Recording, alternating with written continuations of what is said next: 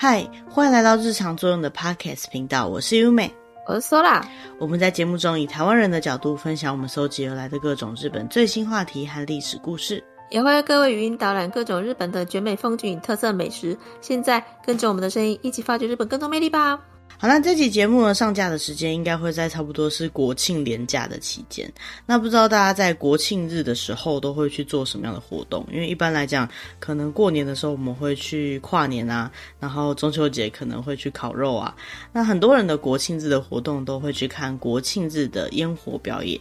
嗯，今天呢，最主要想跟大家分享日本的花火，也就是烟火相关的知识。嗯。其实不只是台湾的国庆烟火啦，日本在夏天到秋天这段时间呢，都会有一些祭典或者是特别的花火大会，很多人都会在这个时候去看烟火。所以说到花火的历史的话呢，是在西元一千一百二十七年左右的中国被发明出来的，大概是南宋时期。嗯。那日本最开始是什么时候有花火大会这样的表演呢？据说是在一六一三年，那个时候是江户时代，德川家康在招待来自英国的大使的时候呢，所表演的花火呢，据说是日本最开始有文字记载的花火大会的表演。嗯，那那之后呢，在大阪之战的时候，丰臣家就彻底被德川家打败了。那当时的德川家康呢，让那些在战争时期大部分都是来做铁炮的那些火药职人，就开始可以转职成为可以做花火的工匠。嗯，在那之后呢，花火就开始在日本变得比较普及，尤其是在江户，也就是东京的附近，非常的有人气。当时使用的花火呢，跟我们想象中的现在那种大型的高空烟火比较不一样，通常是一些比较小型的烟火，一般平民百姓都会拿来放的。所以因为这样的关系呢，就很常玩到发生火灾，最后还曾经有一度出现了花火禁止令这样子的法律，来禁止人民玩烟火，以避免发生火灾。嗯。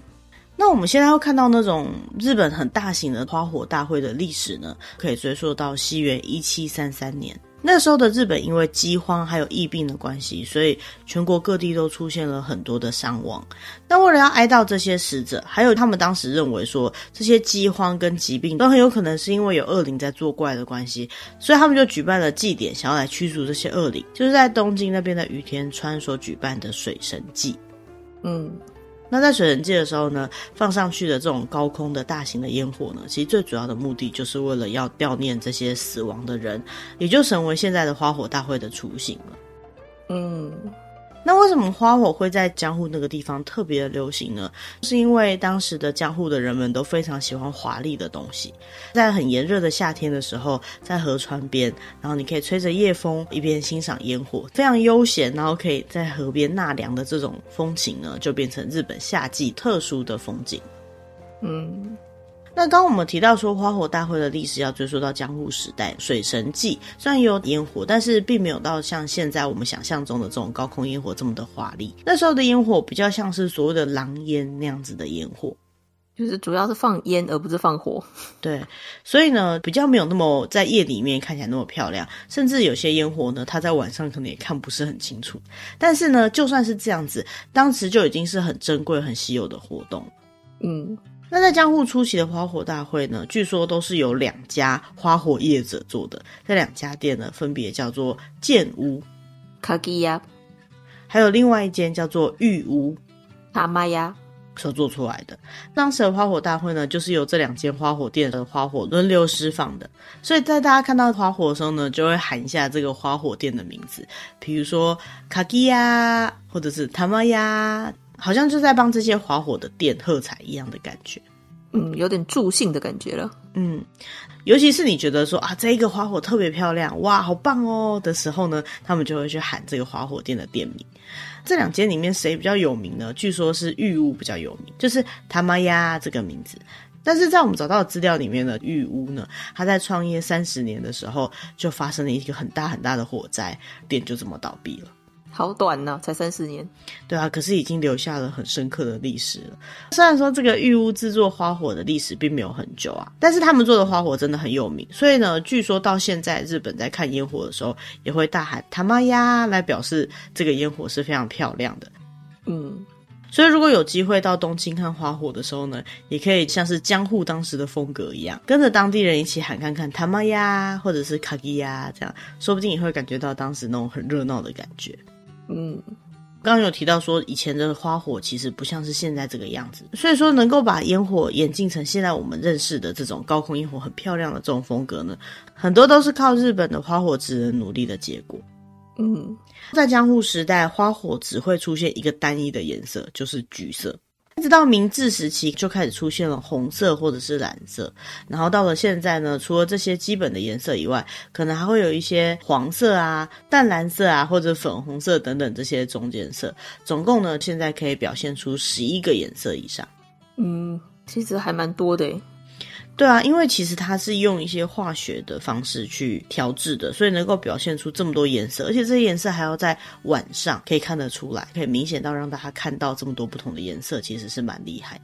嗯。除了颜色以外呢，它整个形状呢，也从以前像是狼烟那样子，几乎没有什么花火的感觉，到现在呢，真的是绽放出一朵花一样这样子的形状。大小呢，也是越来越大，形状从以前的同心圆，现在还可以出现很多复杂造型的花火。不知道大家在以前的花火大会或者是台湾的国庆烟火上面，有没有看过一些，比如说打出来就是像字体啊，或者是像是动物的图案那样子，形状很复杂的花火？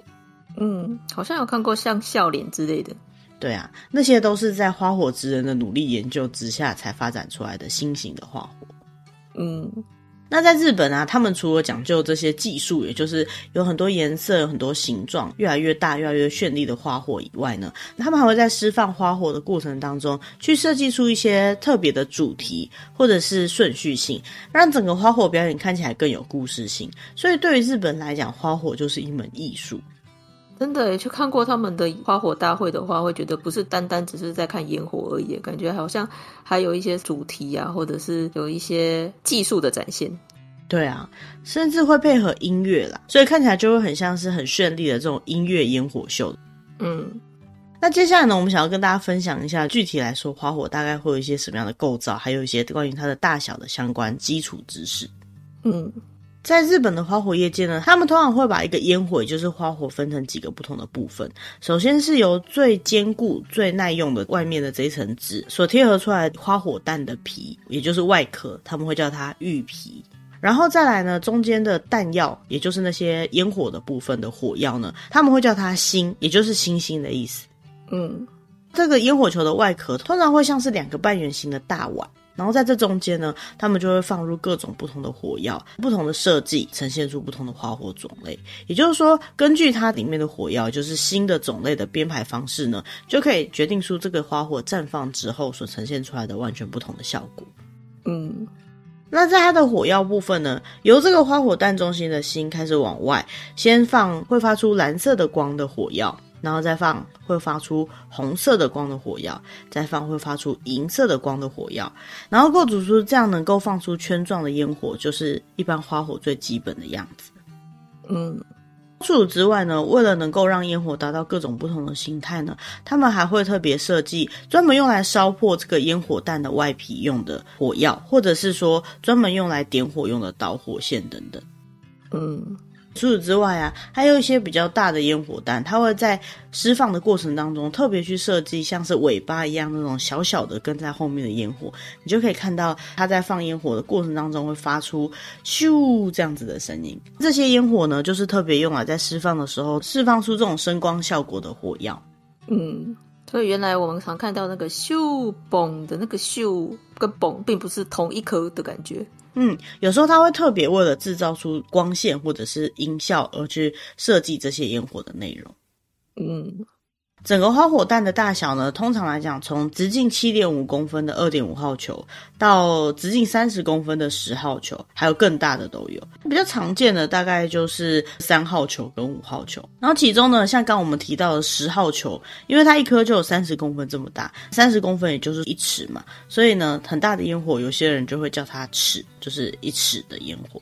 嗯。那接下来呢，我们要简单的跟大家分享一下我们找到的关于日本他们在界定我们看到的花火它是什么样的分类的时候呢，都会用三个不同的分类来分这三种不同的烟火。基本的三种分类呢，就是歌舞、还有半割物或者叫小割物。这边的割是切割的割，然后还有一种叫裂开物，我们把它翻译成裂开物了，但它的日文原文是 pokamono。这三种不同的种类，各自都会有不同的特征。所以说，如果我们大概记得这样的种类的话，或许之后在看烟火的时候呢，会有更多乐趣。嗯，首先第一个要介绍的呢，就是割物。ありもの。 割物呢，就是借由引爆了花火弹最外层的这外皮之后，绽放出来的颜色跟烟，然后飞到空中去，在空中绽放的这样子的一种烟火的形态。嗯，这样的花火呢，它只要点火之后，所有的火药它都会开始发光，一边往四面八方散开，所以就可以在夜空中看到很漂亮的一个发光的圈状的烟火。那因为这样的歌舞烟火呢，它会让它的烟火弹很漂亮的往四面八方散开嘛，就觉得这个是世界上最美丽的一种烟火，也是日本比较传统型的烟火的基本形态，应该就是我们印象中最典型的烟火的样子吧。嗯，所以其实就算它是歌舞，就是这个比较笼统的分类里面，它其实也有很多不同的名字，比如说像是有一种歌舞，它就叫做菊。kiku，也就是菊花的意思，它是日本传统的烟火的一种。那它这个火药爆出来的光会稍微有一点尾巴，就比较长一点，像是线条状的感觉，最后还会有点垂下来。整个放射状的这种姿态呢，就很像菊花的感觉，所以呢，它又被叫做菊花火。有些花火呢，在经过眼镜之后，它的花瓣的最外围还会稍微有点变色，这个就叫做变化菊。听起来好专业啊！对啊，一般我们在欣赏烟火的时候才不会想到它的名字。不过今天听完这集节目，或是我们自己想象完这个画面之后，看到烟火就是啊，这是菊花，对不对？嗯。所以像除了菊花之外呢，还有牡丹、牡丹。嗯，它也是这种歌舞烟火的其中一种。牡丹的特点呢，跟菊花比起来，就是刚刚的菊花烟火，它是会有线状的这种颜色；牡丹的话，基本上是点状的。那它的每一个光点呢，都是非常的亮，而且非常的鲜艳的。嗯，那为什么牡丹这种种类的烟火可以这么的亮呢？据说是它在火药里面加入了镁这样子的化学成分，所以它一旦炸开之后，它就会特别的明亮。也有人把这样的烟火种类呢，就叫做钻石。因为它就像是夜空中绽放的钻石一样，所以这样子的花火呢，虽然它没有长长很漂亮的线，可是它在晚上呢，非常的明亮的关系，所以呢，它在夜空中就会非常的抢眼，所以对我们视觉会有很大的震撼效果。嗯，除此之外呢，一样是歌物的烟火，还有一种叫做冠，卡莫罗，还有叫做冠菊，卡莫罗吉克。冠型的烟火呢，它最主要的特点就是它的火药会燃烧比较长久。它就会绽放出比较特殊形状的花火，然后它绽放出来这种很大一圈的花瓣呢，它会一边扩大，然后一边往地面上流，甚至流到几乎靠近到地面，这样是它的最主要特征。就是因为它的花火燃烧时间够长，所以它才能够构筑出这样比较长的光线。有点像是蒲公英，然后它的毛比较长一点的感觉。但是为什么它会叫冠这个名字呢？在日本，冠这个字，卡穆罗这个音呢，就是秃头的意思，就是河豚的头上面秃秃的。以前有个时代，他们把秃头叫做卡穆罗。那为什么这个烟火会叫做秃头呢？是因为它在爆炸的时候呢，不像是其他烟火一样，中心点就很亮。它是爆炸之后往外喷射的过程当中，一直到地面上都是持续燃烧的。但是中心点呢，相对来讲就比较凸一点，就很像头顶比较凸的感觉，所以就把它们取名叫做冠，也就是卡莫罗这样的名字了。嗯，那接下来介绍的最后一个歌型的烟火呢，是形物。卡达莫诺。形是形状的意思，形状物的意思。那它就是利用点或者是线这样子的光线呢，去制造出一些特别的图案，比如说像是蝴蝶啊，或者是土星啊，或者是一些特殊形状的花火。例如像是刚刚 Sora 提到的笑脸形状的花火呢，就是属于这种形物的花火。形物的花火呢，事实上也是用歌物的花火，它去做应用变化出来的。其实近年来呢，会让大家很震惊的，就是这个形物的花火，因为他们开始展现出各种高强的技艺。比如说，它呈现出来的样子呢，已经不再是一个平面上只用点跟线连接出来的形状。虽然烟火的确都是用点跟线构成的，但是近年来这种形物烟火，它甚至会有立体型的形状，或者是可以在上面写文字。嗯，听起来真的很厉害。嗯，所以因为有这样醒目的烟火出现呢，所以烟火的表演就可以变得有更多丰富的表现方式。不过有一个蛮可惜的点，就是醒目的烟火它其实是有观赏角度的。大家都知道，高空烟火可能从很多地方从很远就可以看得到，可是因为醒目的烟火它绽放出来的样子、立体型的形状呢，或者是它呈现出来的最好角度，事实上是一个光线的平面啦。所以说，根据你看的角度不一样，你很有可能会没办法看得出来它想展现出来的烟火是什么样的样。样子，比如说，呃，它正常打出来是一个爱心型的，或者是一个微笑形状的烟火。那你从正面看是微笑型或爱心型的，可是你从别的角度看起来呢，可能就看不出来它想表达出来的那个形状了。嗯，那接下来介绍的烟火种类呢，是半歌物或叫做小歌物。半割り物、小割り物。什么是半歌物呢？它的最主要特色就是它不是一个大大的烟火而已，它是利用很多小的烟火一起组合起来的这种组合型的烟火。那它在释放的时候呢，它会有稍微有点时间差，也因为这个时间差就可以表现出更多在一个烟火之内没办法表现出来的这种特殊效果。嗯，那首先半歌物的一个经典例子呢，就叫做千轮。森林这种千轮烟火呢，就是在花火放到天空上之后呢，它会从里面飞出很多个小的烟火，然后这些小的烟火在散布到它要去的位置以后呢，再一起的绽放出来，所以呢，它就会同时绽放出非常多不同的小花，像花束一样绽放在天空上的感觉。嗯。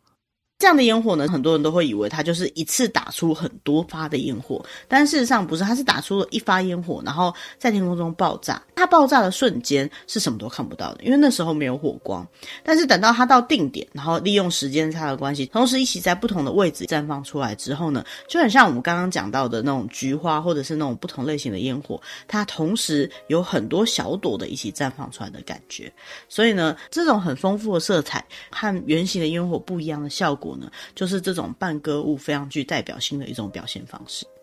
嗯，所以像我们刚刚提到的菊这种烟火呢，如果它把它做成很多颗小颗的，再把它跟这种千轮这种技法合作在一起之后呢，就会产生千轮菊。也就是说，你可以一瞬间在天空中看到好多朵小朵的菊花。嗯，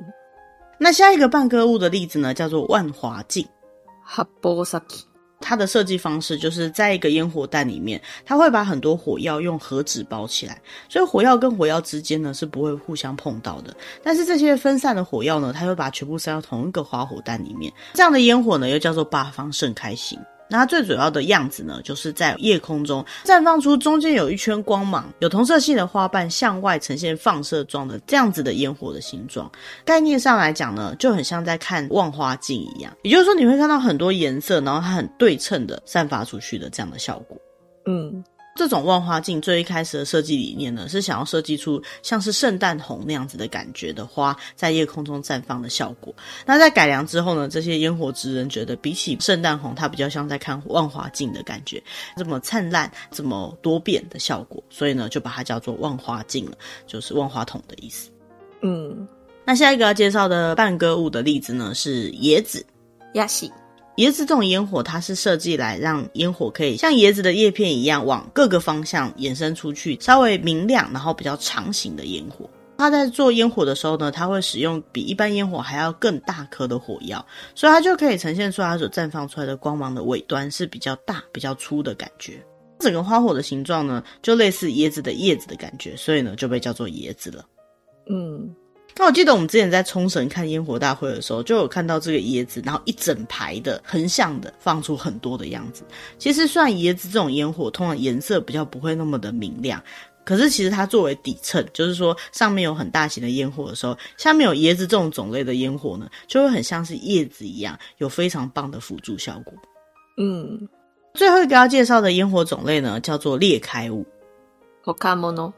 裂开物最主要就是烟火弹的外皮呢，它会在夜空中一下分成两块，分成两块之后呢，中间所塞的火药跟它所设计的那种特殊的烟火就会绽放出来。那烟火的量呢，比起一般的花火，听说会比较少一点，所以呢，它整个烟火的范围会稍微小一点。不过里面所使用的花火种类呢，就会有更多的不同设计，所以呢，就会展现出非常特殊的效果。嗯，这种裂开物的一个很有名的例子呢，叫做风。哈基。蜂是蜜蜂的蜂，风这种烟火的最大特征呢，就是它在绽放的时候，比起一般的烟火，它会以一个比较聚集的状态往四面八方移动。这种比较特殊的烟火，嗯，那它在烟火弹爆炸的时候呢，其实它是把火药塞在纸做的长筒里面，所以它在燃烧的时候就会发出那种咻咻咻这样的声音，然后一边发出声音一边转，然后一边掉下来。那也因为它的烟火会像这样子不规则的移动，跟它在转的时候会听到很像蜜蜂的声音，所以就把它取名叫“风”这个名字了。那很多人听到这边可能就会想到说，这跟我们小时候过年的时候放的烟火里面其中一种会边发出声音一边转，然后会吓到小朋友的那种烟火很像。那除此之外呢，它的概念也跟盐水风炮的那种感觉是一样。好，那因为它都叫风嘛，所以可能用这样的方式去想象。只是一般来讲，我们小时候玩的那种烟火或者是烟水风炮，它都不会把它刻意打到天空上去。那你就想象，如果是烟水风炮打到天空上去之后产生出来的特殊效果，就是这种裂开物型的风的烟火，它在天空上会呈现出来的样子。嗯，那下一个要介绍的裂开物呢，就是柳。Yanagi。柳这样的烟火呢，就是从上空爆发之后，它整个烟火在燃烧的过程当中，就会像柳枝一样垂下来，那整个火光呢，也会长长的延伸下来的这样子的烟火。好像也有人会说很像瀑布。对，其实，在有些花火大会里面，它就是瀑布烟火这样子的设计方式。嗯。那柳这种烟火呢，最一开始应该是单一个颜色，比如说橙色或者是黄色这样子的烟火是比较多的。但是最近呢，出现了一些彩色的柳状烟火，或者是在边往下流的时候，颜色还会一边改变的烟火。所以说，它的整个颜色效果在空中是非常明显的。那柳这样的烟火也会作为陪衬，很常出现在烟火大会当中。尤其是它可能会一次绽放出好几发，然后在整个他们编排的烟火的设计当中，当做一个串场的角色，丰富整场表演。嗯。所以就是连接上一个烟火跟下一个烟火中间的那个效果吗？对啊，因为通常花火大会不会有冷场啦，所以说它就在过程当中可能会有几发好像比较没有那么耀眼，可是呢，它可以连发造成很多不同效果的。那像这个柳跟刚刚讲的牡丹都是比较属于这种类型的烟火。嗯。介绍完这么多种不同类型的花火啊，其实这些都是花火职人他们的心血结晶。那他们这么努力做出来的各种不同的花火类型呢，就是要在花火大会之中大肆的绽放嘛。所以现在很多的花火大会呢，它除了是一个祭典，就是之前讲的，可能是有某种目的的庆祝以外呢，也很多花火大会呢，它本身就是这些花火业者他们的竞技大会。嗯。那其中呢，在日本有三个花火大会呢，他们把它叫做三大花火大会，也就是三大花火的竞技大会，分别是秋田县的大区花火，还有茨城县的土浦全国花火大会，还有新潟县的长冈祭花火大会。那这三个花火大会呢，就是花火之人的竞技场。所以要在日本看到最新技术、最绚丽的花火的话呢，到这三个花火大会去欣赏就没错了。嗯。那所以接下来呢，我们就跟大家简单的介绍一下日本这三大花火大会。嗯，首先第一个呢，是在日本秋田县大仙市的全国花火竞技大会大区的花火。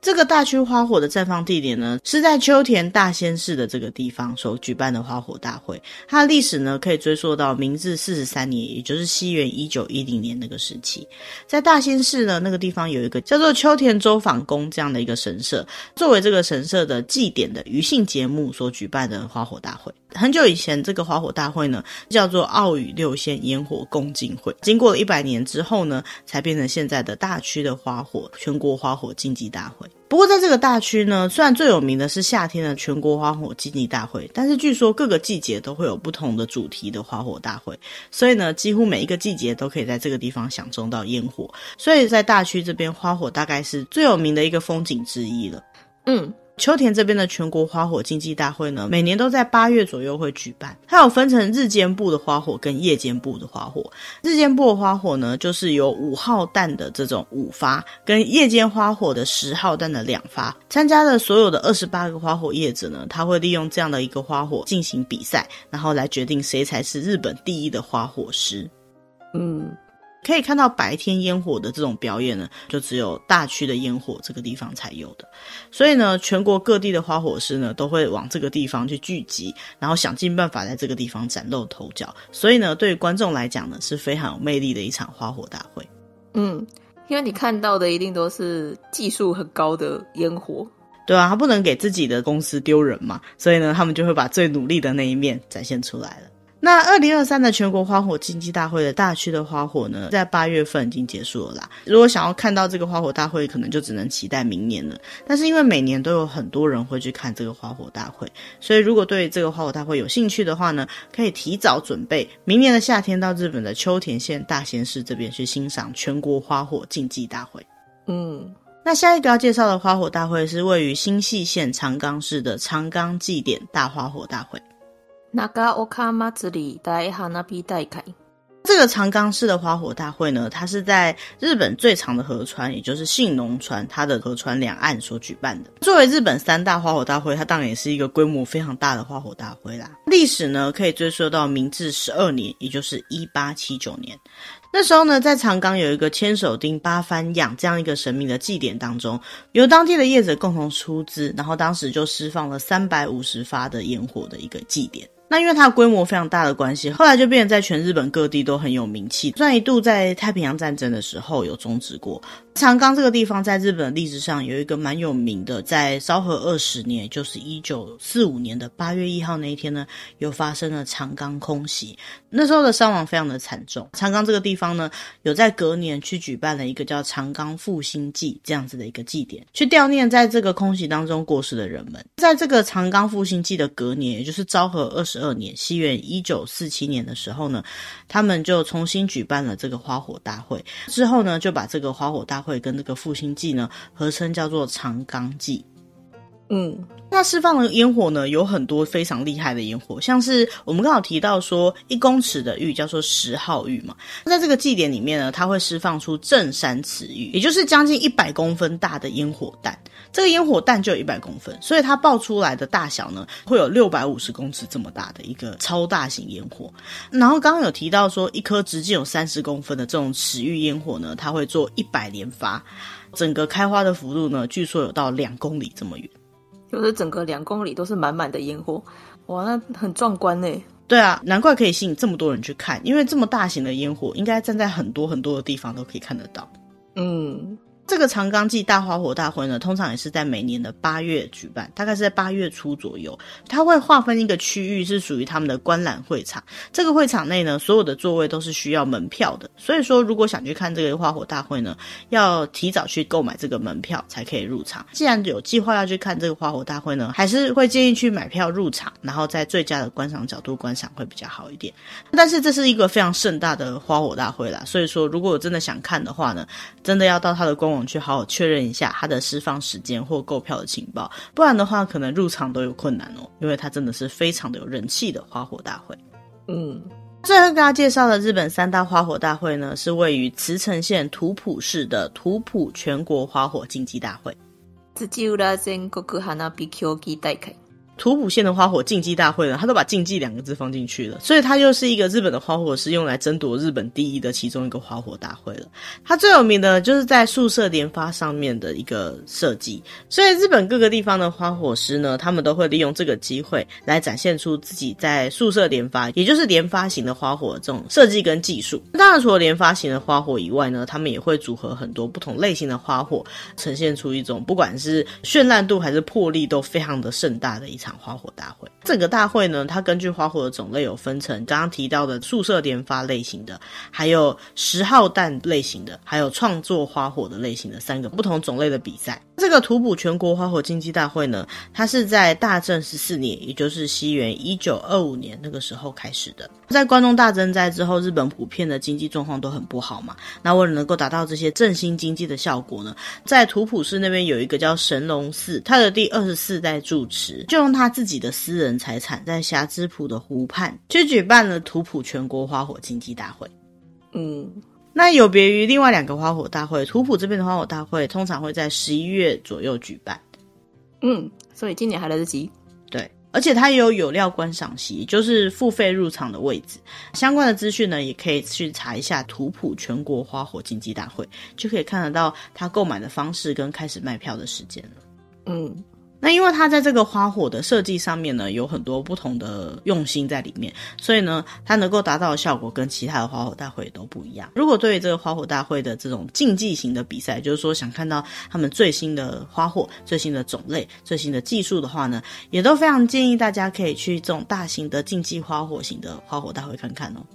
嗯。但是在日本呢，其实很多人有听过的花火大会都不是我们刚刚讲这三个三大花火大会。最主要的原因是因为像是日本历史最长久的花火大会的这个玉田川花火大会，或者是非常的有名的洞爷湖花火大会等等的这些花火大会，它都是属于不是竞技类别的，它可能是当地举办，或者是规模特别盛大，或者在一些非常有名的风景名胜地区举行的一些花火大会。所以说呢，这种类型的花火大会呢，就跟我们今天介绍这种竞技类别的花火大会比较不一样。那这个部分呢，以后有机会可以再跟大家分享这些花火大会的一些特征啊，或是它开办的时候的一些特殊的内容，或者是它的缘由。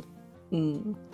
最后呢，如果说真的有要去看这些竞技烟火大会的话呢，我想大家应该会很想要把它拍下来。不过大家不知道会不会有跟我一样的困扰，就是每次在拍烟火的时候都不知道该怎么拍才可以拍得很好，有时候抓不到那个最美的瞬间。如果说是要录影的时候呢，有时候也不见得可以录得出现场看的那种效果。那有没有什么在看烟火的时候拍摄上面的特殊技巧呢？首先选择场所是很重要的，因为绽放烟火的时候呢，其实火是会产生烟的嘛。如果说没有考虑到风向，的话，你再拍出来的照片呢，可能就会因为烟的关系，所以就变得不清楚了。那事实上，我们眼睛在看花火的时候，我们比较不会像相机一样会拍到那么严重的烟。最主要的原因是因为这些烟雾呢，都会反射这些花火的光。所以，如果你没有考虑到风向的话，你拍出来的花火如果是被烟阻挡的话，你就会看到白白的一片，这个花火呈现出来的效果就没有那么好。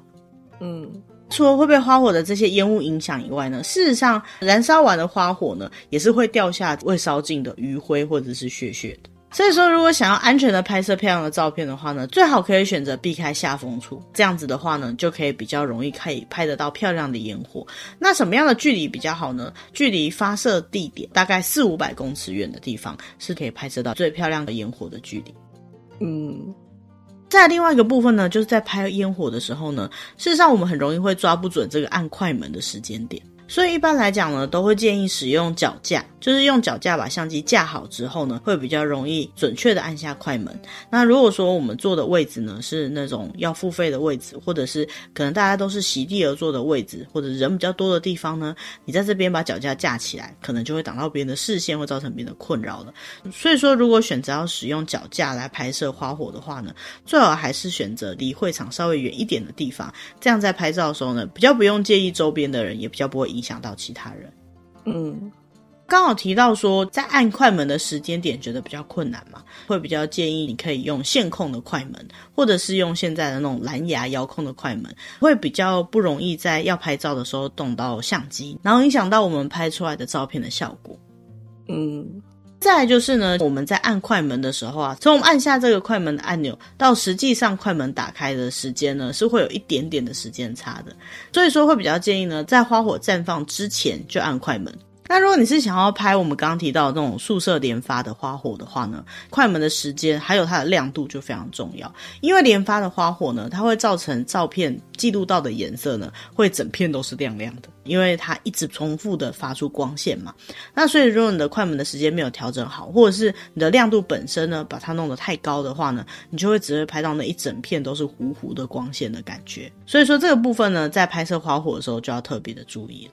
嗯。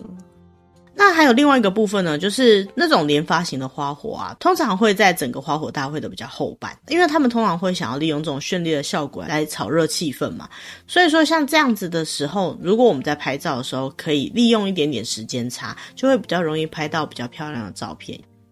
嗯。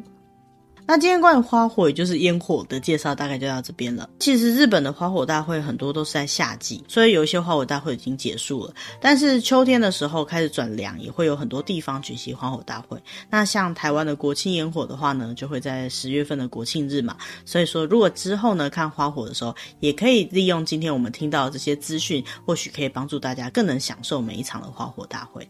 嗯。今天最主要跟大家介绍的是花火的一些历史跟种类，还有一些比较特别的花火竞技大会的资讯。之后如果有机会呢，再跟大家介绍日本一些比较有名的花火大会，还有我们自己曾经去看过的一些花火大会的特色。嗯。今天的节目大概就到这边了。如果大家喜欢我们的节目的话呢，也不要忘记按赞、订阅或把我们的节目分享给可能会喜欢这样的节目的朋友。接下来会每周定期上传新的节目，希望大家如果有什么想要告诉我们的，或者想要听到我们介绍的内容的话呢，也欢迎利用节目的留言栏位，那里有我们的 email 可以跟我们做联络哦。嗯，那今天的主题就到这边喽，谢谢大家，拜拜，拜拜。